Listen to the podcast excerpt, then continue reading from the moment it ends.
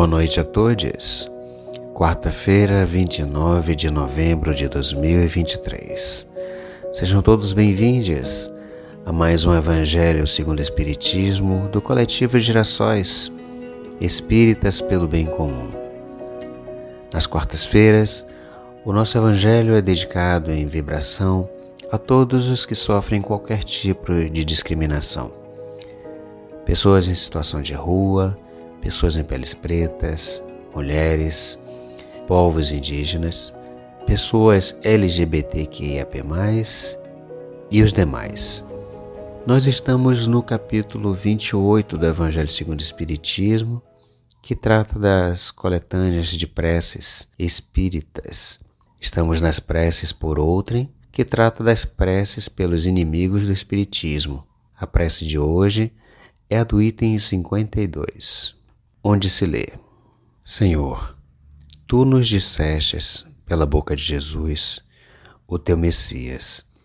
Bem-aventurados os que sofrem perseguição por amor da justiça. Perdoai aos vossos inimigos, orai pelos que vos persigam. Ele próprio nos deu o exemplo, orando pelos seus algozes. Seguindo esse exemplo, meu Deus, imploramos a tua misericórdia para os que desprezam os teus sacratíssimos preceitos, únicos capazes de facultar a paz neste mundo e no outro. Como o Cristo também nos dizemos, perdoa-lhes, Pai, que eles não sabem o que fazem. Dá-nos forças para suportar com paciência e resignação, como provas para a nossa fé e a nossa humildade, seus escárnios, injúrias, calúnias e perseguições. Isenta-nos de toda ideia de represálias, visto que para todos soará a hora da tua justiça, hora que esperamos, submissos, à tua vontade santa.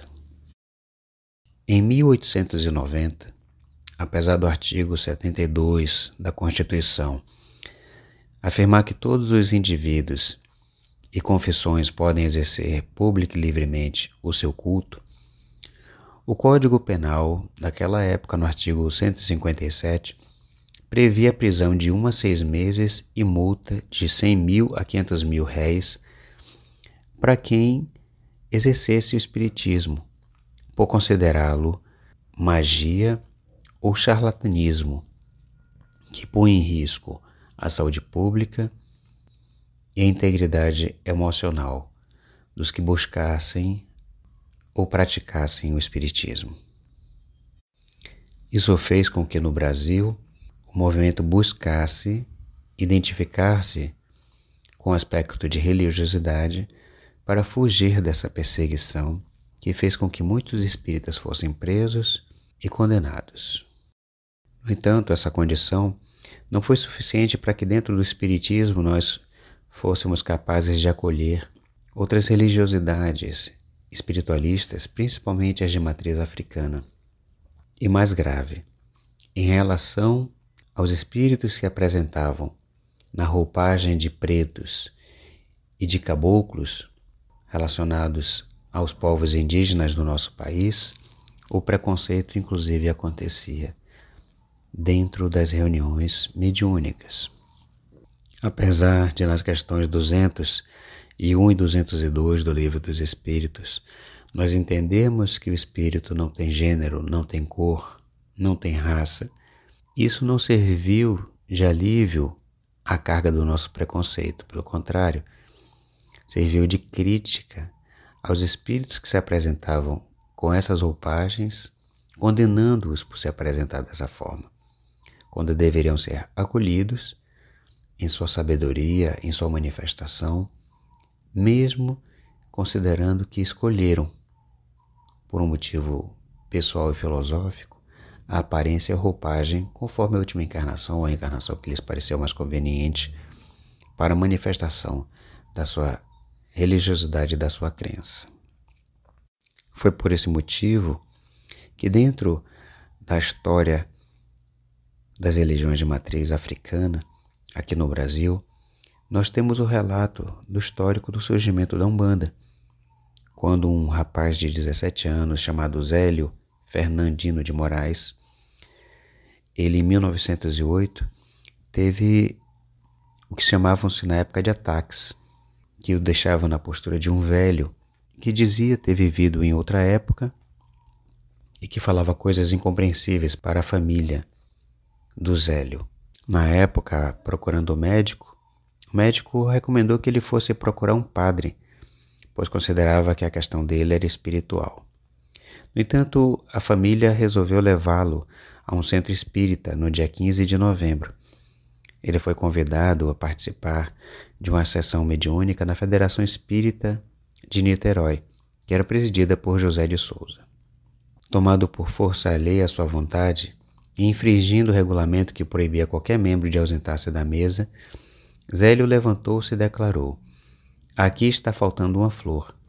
Deixou a sala, foi até o jardim e voltou com uma flor, que colocou no centro da mesa, provocando alvoroço.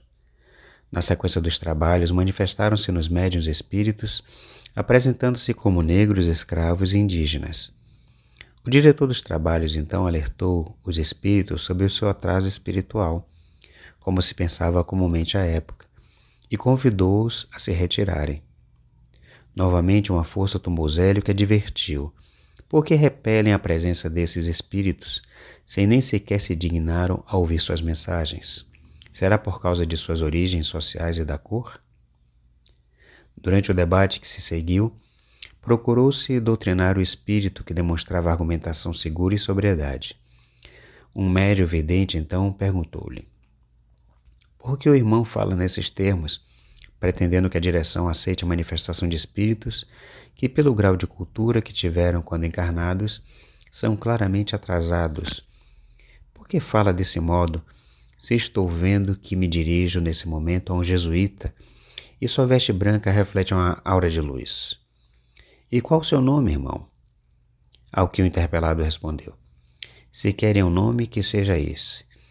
Sou o caboclo das sete encruzilhadas, porque para mim não haverá caminhos fechados.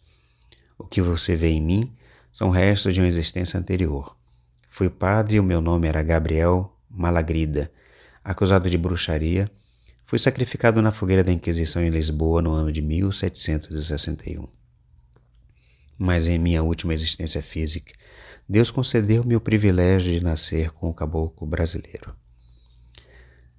A respeito da missão que trazia da espiritualidade, anunciou: Se julgam atrasados os espíritos de pretos e índios, devo dizer que amanhã estarei na casa de meu aparelho às 20 horas para dar início a um culto em que esses irmãos poderão dar suas mensagens e assim cumprir a missão que o plano espiritual lhes confiou. Será uma religião que falará aos humildes, simbolizando a igualdade que deve existir entre todos os irmãos, encarnados e desencarnados. E o texto do Ademir Barbosa Júnior, no livro Curso Essencial de Umbanda, segue demonstrando como, de fato, aconteceu a primeira reunião mediúnica Nesse novo culto de Umbanda, no qual os espíritos de velhos escravos que não encontravam campo de atuação em outros cultos africanistas, bem como de indígenas nativos no Brasil, trabalhariam em prol dos irmãos encarnados, independente de cor, raça, condição social e credo. No novo culto, encarnados e desencarnados atuariam motivados por princípios evangélicos e pela prática da caridade. Nesse mês de novembro, mês da consciência negra, em que temos sido convidados a discorrer sobre o tema, a pensar e refletir sobre a questão da discriminação, do racismo que ainda se reproduz no Brasil de formas mais variadas em sua condição estrutural, formadora da nossa sociedade.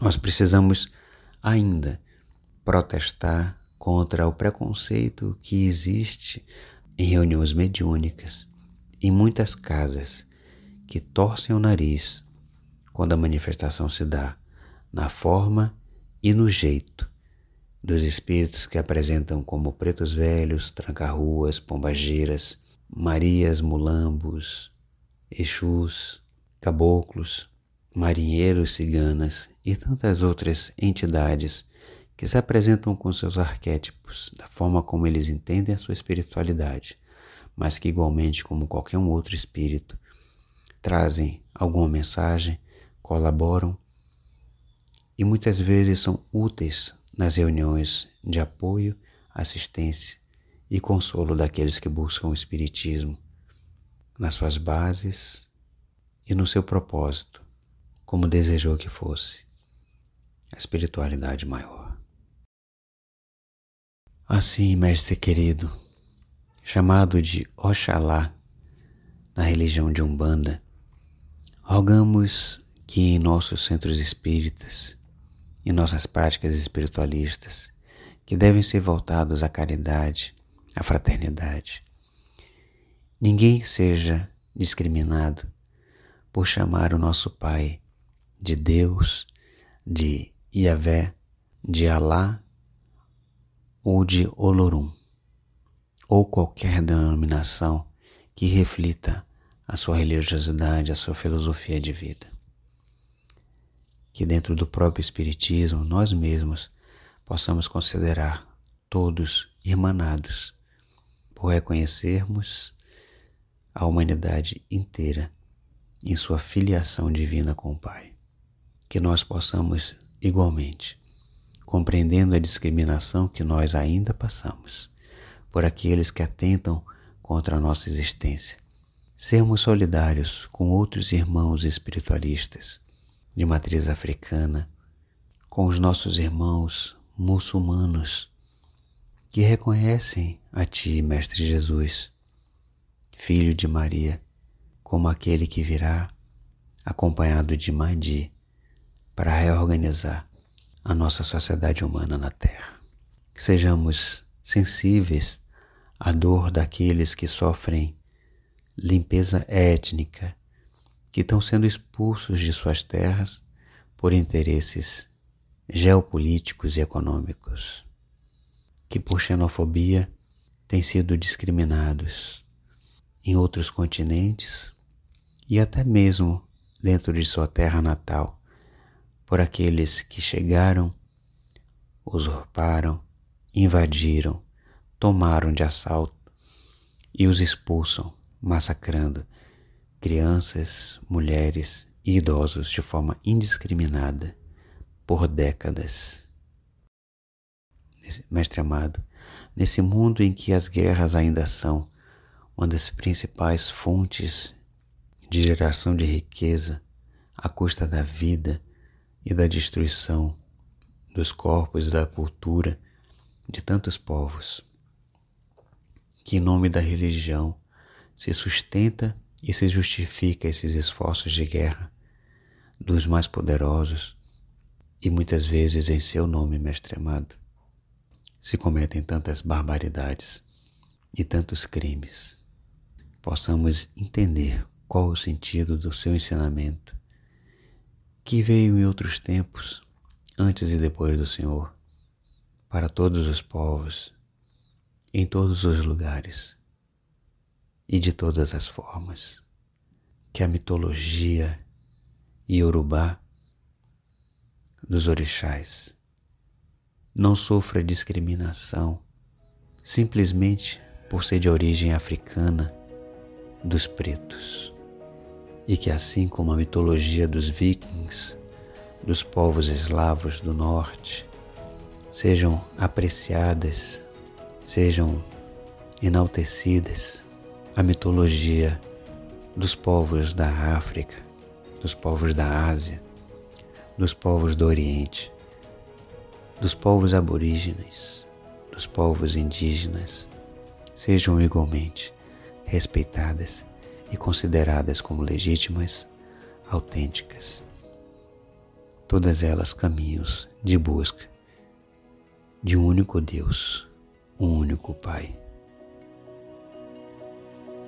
no tempo, na forma e no nome que cada humanidade o concebe e o entende, em sua cultura, em seus valores, em suas crenças.